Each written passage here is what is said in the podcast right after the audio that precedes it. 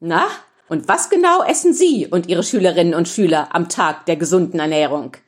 Ich begrüße Sie ganz herzlich bei Bildung auf die Ohren, dem Podcast des Deutschen Bildungsservers. Mein Name ist Caroline Hartmann.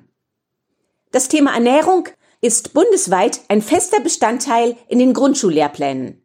Aber auch in den weiterführenden Schulen ist es immer wieder ein äußerst beliebtes Unterrichtsthema. Dazu habe ich für Sie ein paar kostenlose Materialien zusammengestellt, die Ihnen bei der Unterrichtsvorbereitung helfen könnten. Für den Unterricht in der Primarstufe hat die deutsche gesetzliche Unfallversicherung tolle kostenlose Unterrichtsmaterialien zu den Themen Frühstück, Pausenbrot und Getränke herausgegeben.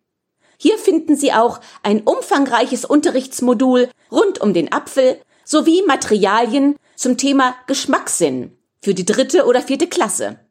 Zu den verschiedenen Themen können Sie vom DGUV-Portal jeweils Handreichungen und mehrere Arbeitsblätter kostenfrei herunterladen. Wenn Sie in der Grundschule die Einführung in digitale Medien vielleicht mit dem Thema Ernährung verbinden wollen, bietet sich zudem die Website wirfmichnichtweg.de an. Vielleicht nimmt Ihre Schule bereits an dem Schulobst- und Gemüseprogramm der EU teil das jeweils von den Bundesländern organisiert wird. Passend dazu hat der Fünf am Tag Verein Unterrichtsmaterialien für die Primarstufe und die höheren Klassen herausgebracht, die zum kostenlosen Download bereitstehen. Auch die Bundeszentrale für gesundheitliche Aufklärung stellt kostenlose Unterrichtsmaterialien zur Verfügung, sei es Fußball, Fitness, Ernährung für die Primarstufe oder Materialien zu Essstörungen für weiterführende Schulen. Für die Sekundarstufe 1 empfehle ich auch das Bildungsmaterial von Greenpeace. Ist gut jetzt. Für umweltbewusstes Essen.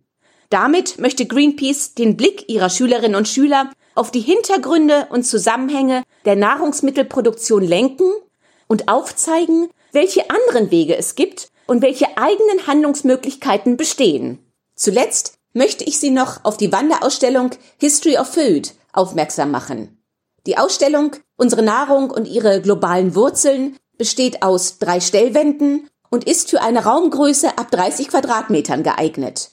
Mit Hilfe eines QR-Codes finden Sie hierzu auch Videos, Interviews und weiterführende Informationen, die mit Handys oder Tablets aufgerufen werden können. Zudem wird die Ausstellung von Bildungsmaterial und Workshops begleitet. Ich wünsche Ihnen und Ihren Schülerinnen und Schülern viel Erfolg mit diesen Unterrichtsmaterialien und einen gesunden Appetit.